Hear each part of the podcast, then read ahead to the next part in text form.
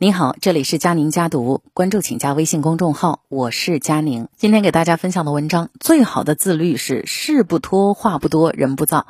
文章来自微信公众号每天的解忧图书馆。沉思录当中写道啊，做事不可迟缓，言谈不可杂乱，灵魂不可焦躁不安，生活才能平稳无忧。一个人最好的自律就是管好自己，专注于该做的事情上，则水到渠成。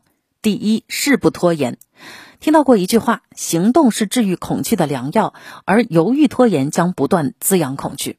我们往往陷入胡思乱想，却忘了该怎么行动。越是犹豫不决，就越滋生出焦虑。勤能解决生活中的大部分的问题。十月是明朝那些事儿的作者，他的成功源自于自己每天的积累。五岁的时候，十月就开始阅读历史书籍，每天读两个小时。十一岁，他把上下五千年读了七遍。十二岁以后，他翻阅《二十四史》《资治通鉴》《明实录》《清实录》等等等等。在这样的坚持之下，他十几年来看了六千多万字的史料，最终写出了明朝那些事儿，获得无数喜爱。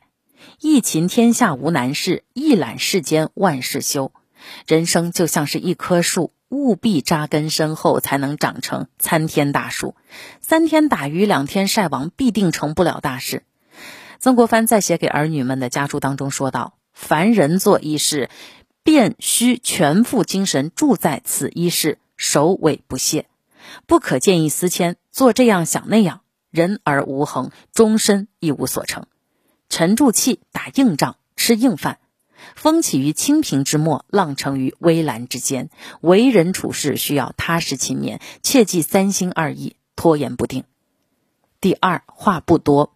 俗话说：“一壶水不响，半壶水响叮当。”人生在世，言语要谨慎，行动莫轻浮。丢掉抱怨和争论是最高的修养。道熟第一岁，人熟第一生。三国时期，诸葛亮有惊天伟地之才，却隐居隆中，躬耕龙母。在当时复杂局势之下，诸葛亮不愿意参与志不同道不合的人为谋，干脆选择闭嘴，不管是非，静待时机。晴天耕种田地，雨天呢饱览诗书，研习兵法，韬光养晦，被称为卧龙先生。最终在刘备三顾茅庐时，诸葛亮选择不出隆中，留下一段千古流传的佳话。后来，诸葛亮在临终时写下了诫子书，留给儿女：静以修身，俭以养德。非淡泊无以明志，非宁静无以致远。言语代表一个人的三观。真正有大智慧的人，选择安静，不评判是非，不经他人事，莫论他人错，心中有尺，说话有度。这是我们一生的修行。弟子规云：说话多不如少，唯其事，勿佞巧。宁肯沉默，也不要谄媚讨好。英雄无言，岁月有声。话不多说，尽可内省。与其耍嘴皮子功夫，不如把时间花在提升自己的本领上。人不焦躁。荀子云：“岁不寒，无以知松柏；事不难，无以知君子。”越是艰难时刻，越不能焦躁。人不焦躁，事事圆满。邓亚萍是乒乓球的名将，有大心脏之称。其实一开始他并不被看好，因为个子太矮嘛。不过他却有着过硬的心理素质，扎实训练，临危不乱。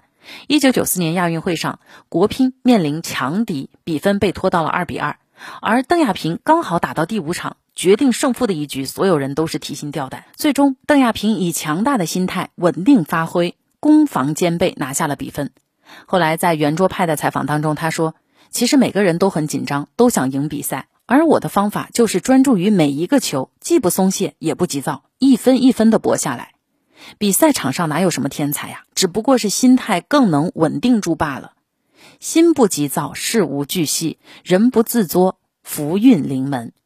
《左传》中记载：“命由己作，相由心生。祸福无门，为人自招。”心态呀，比什么都重要，能决定一个人的命运。